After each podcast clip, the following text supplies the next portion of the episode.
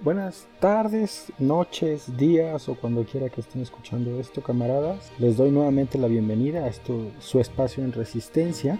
Mi nombre, como muchos de ustedes ya saben, es Federico Saracho. Soy profesor de tiempo completo de la Universidad Nacional Autónoma de México. Y pues continuemos en esta serie de podcasts que tienen como intención reflexionar sobre la geopolítica, la producción del espacio y pensar las formas en que nuestra cotidianidad es impactada por cómo concebimos el espacio, el mundo. Y ahorita, bueno, pues hemos seguido una serie de capítulos que se han tratado sobre todo de cómo va surgiendo la idea de geopolítica, a dónde nos iba llevando, cómo todo acaba en un montón de nazis desagradables. Y evidentemente eso va a tener un costo político brutal, porque al convertirse en parte de la estrategia de propaganda nazi, y es lo que era, no hay que negarlo, eh, la geopolítica queda satanizada con precisión, ojo, no crean que no más porque sí, ¿no? Ahora, también hay que ser claros, dentro de ese espacio, dentro de ese tiempo, del periodo entre guerras y el periodo de la Segunda Guerra Mundial, hubo personas que intentaron promover una forma diferente de entender la geopolítica, que iba de hecho muchísimo más cercano a el conocimiento de las rivalidades de poder en el espacio. Uno de ellos, el que me viene mucho a la mente, es Jacques Ancel, un francés diplomático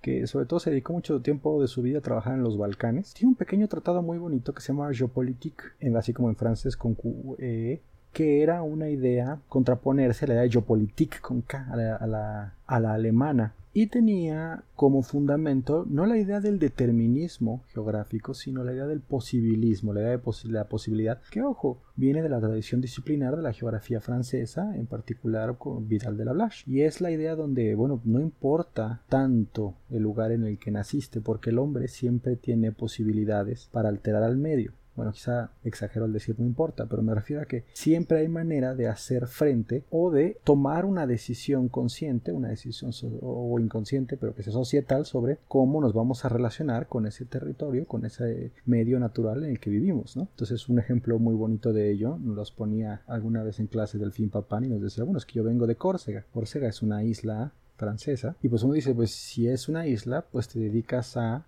el mar, ¿no? Al final de cuentas ahí está y te rodea. Bueno, no, pues Córcega se dedica a la cría de caballos. ¿Por qué? Pues porque quiere. Porque si bien está la posibilidad del mar, también estaba la posibilidad de simplemente irse hacia tierra, irse hacia adentro y adelante. Nosotros vamos a través de la técnica, a través de la producción, alterando la forma en que nosotros existimos, en nosotros vivimos y alterando el medio mismo. Le abrimos, le abrimos caminos a los cerros, le abrimos canales a los continentes, como Suez o como Panamá. O sea, siempre que la técnica lo permita, y ojo, en determinado momento la técnica lo permite por la forma progresiva del desarrollo de la misma tecnología, es que nosotros empezamos a reformular la construcción de nuestro medio. Ahora, este obviamente es un discurso sumamente triunfalista hacia, hacia el ser humano, no tiene una, un balance dialéctico, por así decirlo, pero bueno, también está dentro de un discurso positivo, ojo, es profundamente positivista, solo que lo está viendo de una manera muchísimo más crítica. Y entonces ahí también se ve cómo se estaba dando la discusión no solo entre las academias alemana,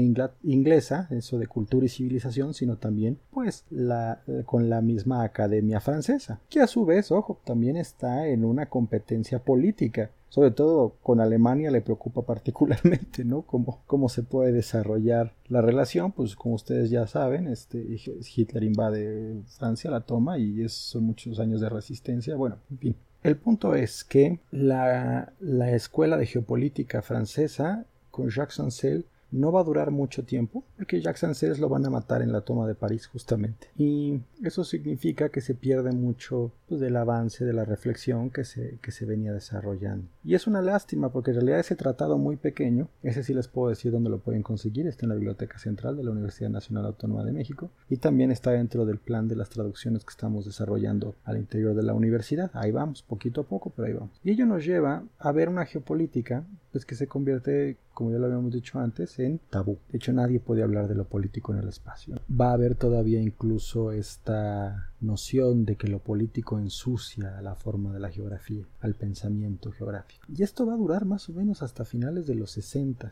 principios de los 70. Va a haber dos grandes figuras, considero yo, que van a ser el parteaguas desde el punto de vista académico que va a ser Peter Taylor, que va a volver a hablar de geografía política y abrir nuevamente la idea de la la política en el espacio. Y la persona a la que vamos a hablar el día de hoy en particular, que es Yves Lacoste, que es quien en la Academia Francesa realmente vuelve a utilizar el concepto de geopolítica, pero lo reconcibe completamente, lo, lo cambia, lo apropia y al mismo tiempo lo transforma. Yo diría en una manera infinitamente virtuosa, a tal grado que podemos hablar ahorita de geopolítica sin que se nos caiga la lengua. Hay una tercera persona que se puede argumentar que es parte importante del resurgimiento de la discusión de la geopolítica, así como, como forma o como concepto, y ese es Henry Kissinger. Ese no realmente es una persona desagradable hasta más bajo nivel o imaginación posible.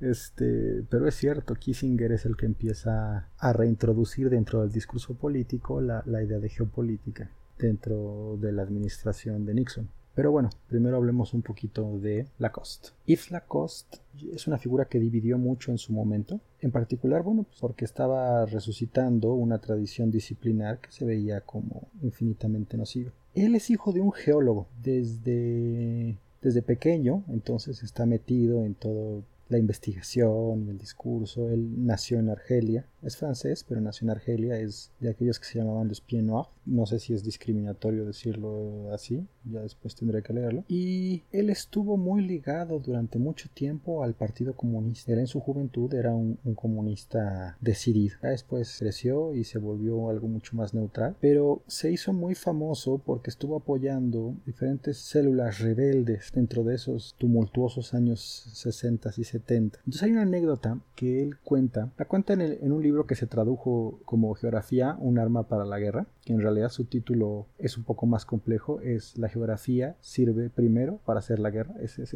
la traducción literal del título, pero bueno, evidentemente los editores de anagrama en, en español decidieron que era demasiado. Y él cuenta esta anécdota de que pues, un, en determinado momento él está en su casa y lo mandan llamar de la embajada de Vietnam. Y entonces, bueno, pues él va y le piden que si puede hacer unos estudios, pues en una zona de guerra del Vietcong. Y él dice, pues va, era joven, obviamente todavía no le tiene miedo a nada, o si sí le tenía no lo mostraba cuando cuenta la anécdota, y se va, se mete a, plena, a la plena guerra de Vietnam, dice que lo llevan ahí sin poder ver, claramente. Ojo, no todo esto como lo estoy contando está escrito en el libro, porque lo mezclo con cómo lo contaba lo contaban él y sus alumnos. Y pues llega a uno de los campamentos. Hay un militar, le presenta las cartas, le presenta los mapas y le dice, oiga, mire, señor geógrafo, tenemos este problema. A ver, ¿cuál es el problema? Entonces es un mapa donde se ve claramente un río, ¿no? Entonces dicen, mira, todas las noches los norteamericanos bombardean y empieza a señalar lugares cerca de los bordes del río. Aquí,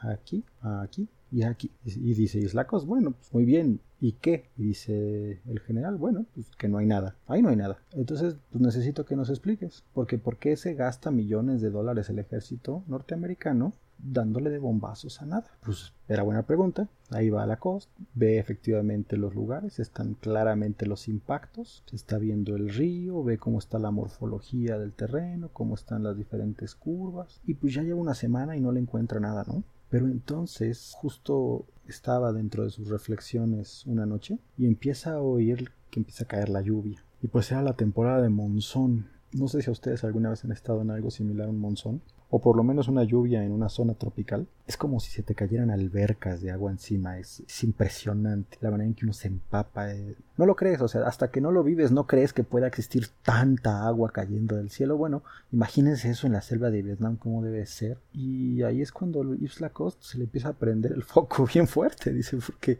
pues obviamente él nunca había visto un monzón en su vida. Y entonces empieza a ver dónde están los márgenes del río y ve cómo están las curvas, pues si se da cuenta que en realidad lo que se está pasando, están debilitando los cauces del río, pues para provocar inundaciones. Y cuando te das cuenta hacia dónde iría el agua si se abrieran esos cauces, pues te das cuenta que se iban a aventar dos o tres aldeas, se iban a inundar completamente. Entonces ahí es cuando estás viendo cómo está la estrategia de guerra norteamericana, porque la, el Vietcong, como ustedes lo saben, era un ejército del pueblo. Así se llama incluso un libro muy, muy interesante de, Bonio Yenga, este, Guerra del Pueblo, Ejército del Pueblo, maravilloso tratado de estrategia, este, digo si les gustan esas cosas, si no, no, con prólogo del Che Guevara además, si lo, se lo logran conseguir en la edición de Era, pero en fin, ese ya es otra cosa, ¿no?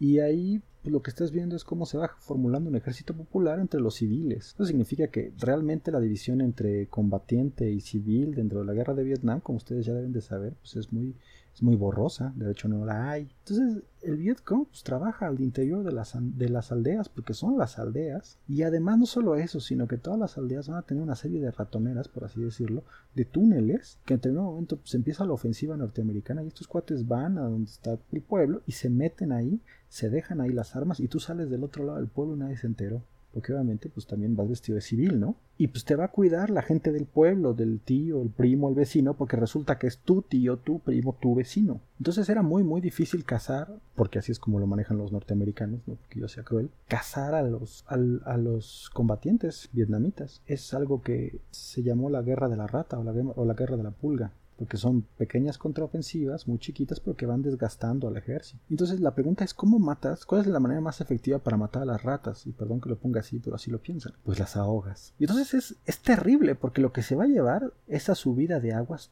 son pueblos enteros, familias enteras. ¿Y cómo va a salir eso en, en, los periódicos? Va a salir, estrategia norteamericana hace que el agua se desborde y ahogue las personas. No, no, no, no. Ustedes ya lo han visto en algún momento trágica inundación mata a miles o a cientos. Trágica inundación inunda el pueblo de tal, tal, tal. Es brutal, porque no solamente es como la propia estrategia está logrando una erradicación dentro de una zona, sino también se encubre a sí misma dentro de la naturalidad del medio, dentro del discurso de lo natural. Obviamente cuando la cosa se da cuenta de esto, bueno, se, se avisa y salen, si no me equivoco es en Le Monde Diplomatique, o, no, perdón, en Le Monde, el diario Le Monde, es donde salen las, la investigación de este hombre y la estrategia es esa. Los norteamericanos dejan de utilizar. ¿Por qué? Porque ya no iba a ser una estrategia útil, porque ya se sabía. Y entonces también ahí es cuando la costa empieza a hablar del poder de la información. A ver, en el momento en donde la,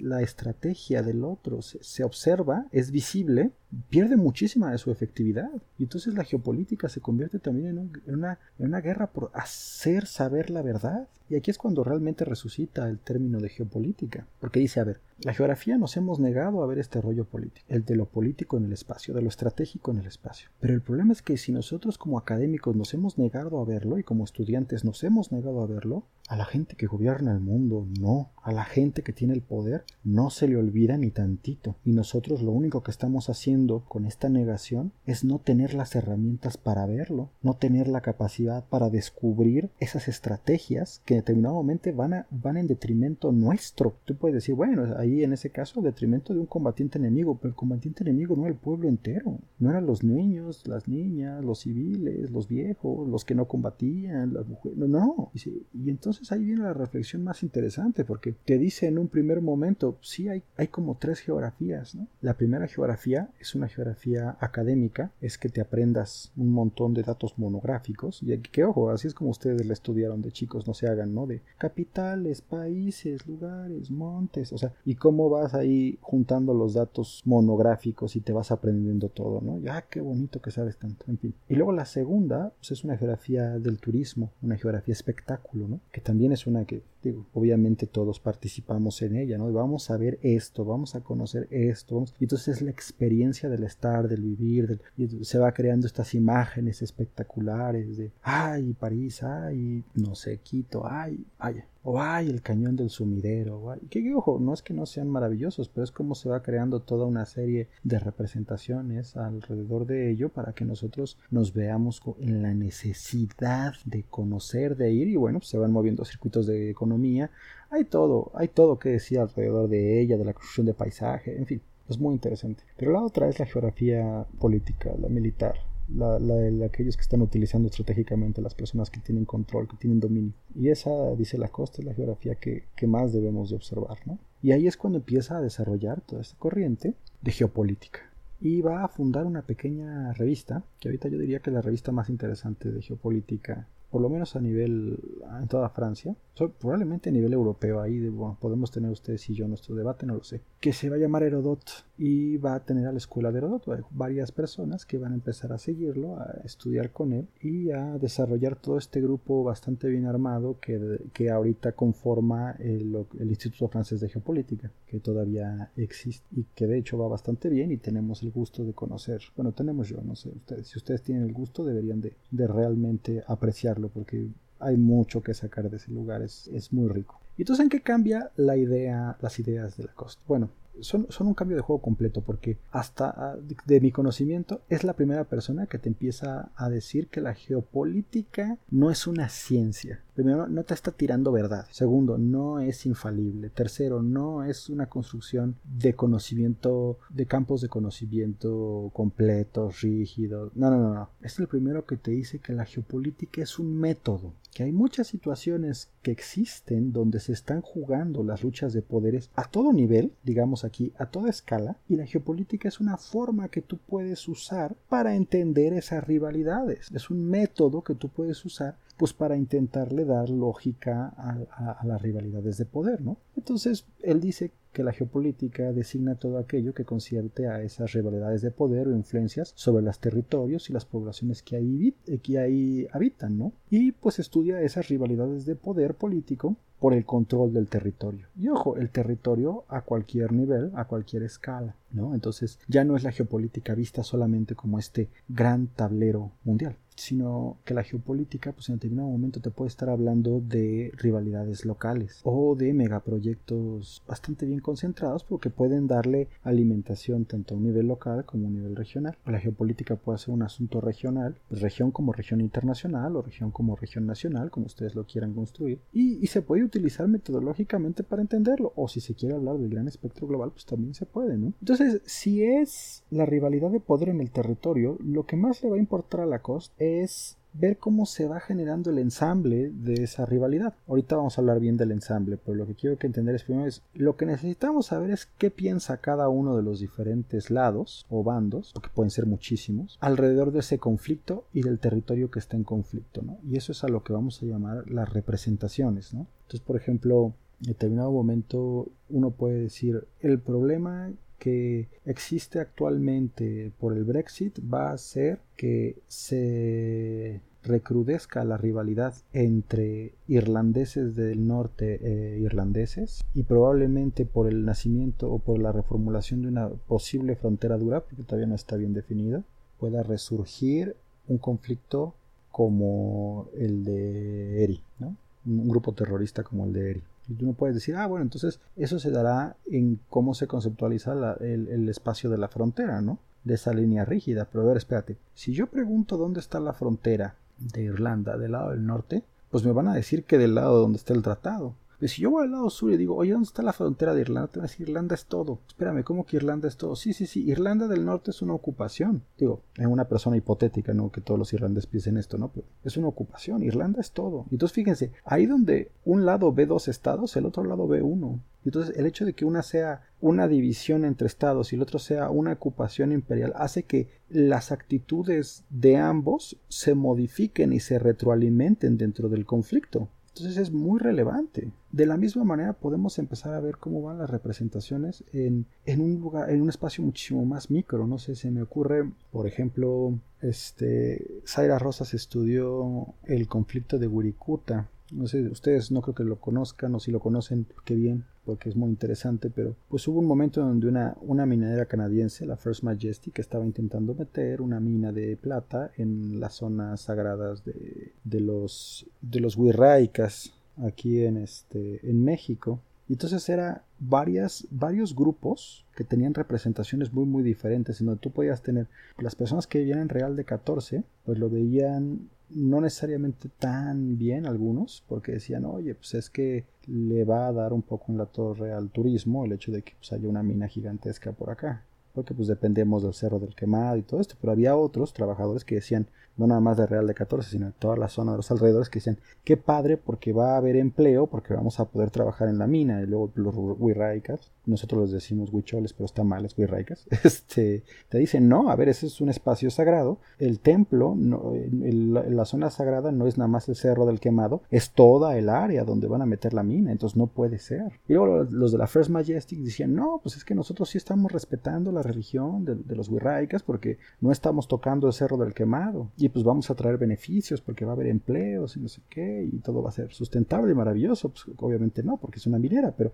mi punto ahí es, fíjense cómo son el mismo conflicto y dependiendo de tu lugar de enunciación y de quién eres, es como observas el conflicto, lo cual hace pues, que se vaya haciendo un problema muchísimo más complejo. Por eso la representación geopolítica para la costa es, central para el análisis, ¿no? Y entonces eso nos va llevando a ver cómo se van dando los ensambles espaciales. ¿Cuáles son los ensambles? Bueno, pues ya vas, imagínense como si estuvieras armando un sándwich, vas viendo cómo se van dando las diferentes capas que vas a observar. Tienes la capa del territorio, a ver dónde están las montañas, dónde están los ríos, o sea, dónde están las diferentes formas del medio, pero también dónde están los caminos, dónde están las comunicaciones, qué tan, qué tan cerca está de, cierto lugar esto que otro, o sea, dependiendo de cómo se va dando el pleito, y luego dónde están las poblaciones, dónde se están asentando, qué tan grande es la densidad, entonces parece que estás haciendo nada más así como un recuento de elementos, pero en el momento en donde los pones a jugar con las representaciones del conflicto, pues empiezan a tener muchísimo más este,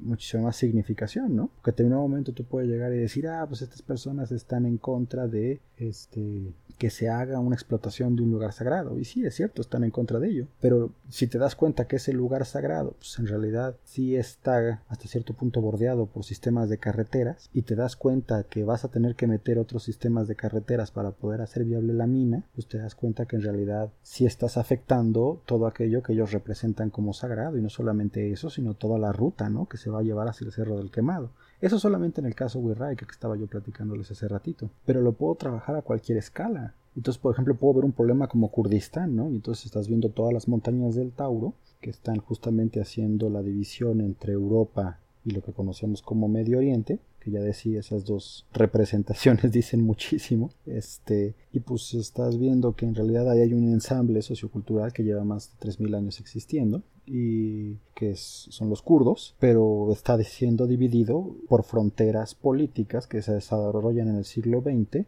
y que dan sentido a Turquía, Siria, Irak e Irán. Y tú estás viendo cómo se va montando la, la forma política de la frontera en un ensamble sociocultural que es muchísimo más antiguo, que es previo y que además pues uno de sus métodos de, economía, de, producción económica es este, la transhumancia, que es pues, un sistema de ganadería, de ganadería que se trata de pues, estar ciclando al ganado a diferentes espacios de pastoreo a los cuales llevan miles de años utilizando y que no les puede importar menos el mendigo sistema fronterizo. Y además que es mucho más difícil mantener eh, militarizada esa frontera precisamente por la orografía, por las montañas, lo que les va a dar muchísima más capacidad política de movimiento a grupos como lo que fue el PKK, como lo que actualmente pues son los, los grupos de defensa de Rojava o los grupos del Kurdistán autónomo de Irak. Y tú estás viendo cómo se van juntando los diferentes elementos del medio con las diferentes representaciones que se van mezclando incluso de, la identidad contra la forma estatal nacionalista que se convierte en una forma de negación de identidad sociocultural y por tanto formas de resistencia que son bastante visibles durante todo el siglo XX. Digo,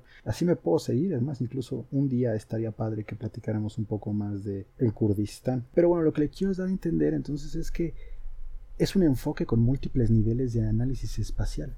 De hecho, les, le apunta mucho, ellos lo llaman niveles, otros los pueden llamar escalas, hay que ver, esa discusión la podemos tener más adelante, ahorita no me interesa tanto, quiero más bien que entiendan esa, esta lógica de que lo que afecta en un nivel local afecta en un nivel regional, afecta en un nivel estatal, afecta en un nivel de región internacional, afecta en un nivel global y ojo, de regreso. Entonces, por ejemplo, el ejemplo que más le gusta a Lacoste luego poner en sus libros, y se me hace muy buen ejemplo, es el de Israel y Palestina, ¿no? Entonces, o sea, tú puedes ver desde un ámbito global, si lo pensamos, esta idea del choque civilizatorio que estábamos criticando la última vez con Huntington, pues Israel se percibía o se percibe, se representa como un enclave occidental dentro del mundo del Islam, del mundo del Medio Oriente. Ojo, no estoy diciendo que lo sea, estoy diciendo se representa antes de que se me aviente. Y eso significa que los conflictos que se generan al interior del Medio Oriente con las potencias occidentales, particularmente con Estados Unidos, suelen tener un recrudecimiento o un reflejo dentro del Estado de Israel. Ahora, si tú te vas hacia Israel y empiezas a, ver por dentro cómo se está construyendo, pues ya empiezas a revisar este conflicto que existe entre Israel y Palestina. Entonces, ahí donde en una escala Israel se percibe como rodeado dentro de el ensamble musulmán, por así llamarlo, pues si lo vemos a un nivel estatal, en realidad pues el ensamble musulmán de, los palestinos se vería como rodeado de la territorialidad israelí, ¿no? Pero eso todo es cómo se van jugando las escalas, ojo, y se va complejizando la, la forma del discurso. Y si nos bajamos, por ejemplo, a Jerusalén, no nomás a Jerusalén, a la antigua Jerusalén, pues vamos a ver que pues va a haber una división al interior de la propia ciudad, en donde hay una zona este, de musulmanes, una zona de judíos y una zona de cristianos y una zona de armenios. ¿no? Y entonces viene la pregunta que la hace en determinado momento. Si, si algo pasa en la zona musulmana del, de Jerusalén se refleja en el Estado de Jerusalén, que a su vez se refleja en el ensamble de Medio Oriente, que a su vez se refleja en la situación global. Y viceversa, si algo pasa en el recrudecimiento de las relaciones globales, pues, se pueden ver reflejadas dentro de la ciudad de la vieja Jerusalén. Entonces se me hace un muy buen ejemplo, digo, además es un nudo bastante, bastante fuerte el de Israel y Palestina, pero lo que, lo que sí te demuestra muy bien es cómo se van dando conexiones transescalares que tú no puedes entender un conflicto sin entender los diferentes niveles, las diferentes escalas en el, que está inscrito, y es en todas. Entonces él tiene un modelo muy particular que se llama el diatopo o el diatopo, que te vamos, o sea, vas viendo cada una de las particularidades según el nivel, ¿no? Entonces lo vemos desde el punto de vista global, bueno, cómo se está jugando el problema. Lo vemos desde el punto de vista nacional, cómo se está jugando el problema. Lo vemos desde un punto de vista local, cómo se está jugando el problema. Si hacemos lo mismo con el conflicto de Siria, es interesantísimo las diferentes conexiones que se pueden establecer y así te puedes seguir. Entonces, metodológicamente hablando, la la propuesta de la costa es muy interesante, es muy buena y es muy fuerte, muy recomendable. No es que no tenga yo ciertas críticas hacia ella, claro que sí las hay, sobre todo porque en determinado momento sí puede percibirse cierta forma de corsé conceptual. ¿no? Entonces, a últimas fechas, sobre todo, la costa hace mucho énfasis en la, las ideas fuerza, ¿no? Como la nación. La nación es una idea fuerza que, le, que es civil, que, bueno, pues así se vive en Europa, así se vive en Francia. La forma de lo nacional no necesariamente se vive de la misma manera en, en América Latina. Nosotros ya estamos hablando en determinado momento de estados plurinacionales, o sea, hay muchos debates que en determinado momento todavía se tienen que tener con, con la metodología de la COS, pero eso no niega la originalidad de la propuesta y la capacidad explicativa que viene al interior de la propuesta. Oh, es muy, muy, muy interesante adentrarse al método. Otra crítica que se me, que se me viene ahorita a la mente es la que existe entre la noción de representación y la noción de estructura. El método de Lacoste es muy pragmático, es muy plástico y eso le da muchísima capacidad de adaptación, pero tampoco observa contradicciones y construcciones estructurales que vienen dentro de la producción del espacio mismo. No se preocupa particularmente por lucha de clase, no se preocupa particularmente por construcciones de discriminación estructurales como género o como raza, o si lo hace, lo hace desde el punto de vista de la representación, de cómo la piensan cada uno de ellos. En determinado momento alguien en el IFG sí comentó, bueno, es que la clase es una representación. A ver, no, la clase es estructura. Y cuando te metes en, teorías como la producción del espacio del propio Henri Lefebvre, eh, pues te das cuenta de que la forma instrumental en que éste se va produciendo y se va repitiendo significa muchísimo en la manera en que se están organizando las poblaciones, cómo se están dando los ordenamientos y ojo, ahí hay diseños estratégicos para poder mantener orden, lo que significa que también se va curvando cómo se va expresando el conflicto, lo dicho y lo no dicho dentro del conflicto también. Entonces, si bien es un primer acercamiento, creo que justamente toda esa parte del, conocimiento de las formas estructurales y sobre todo meterlo dentro de una de matriz materialista,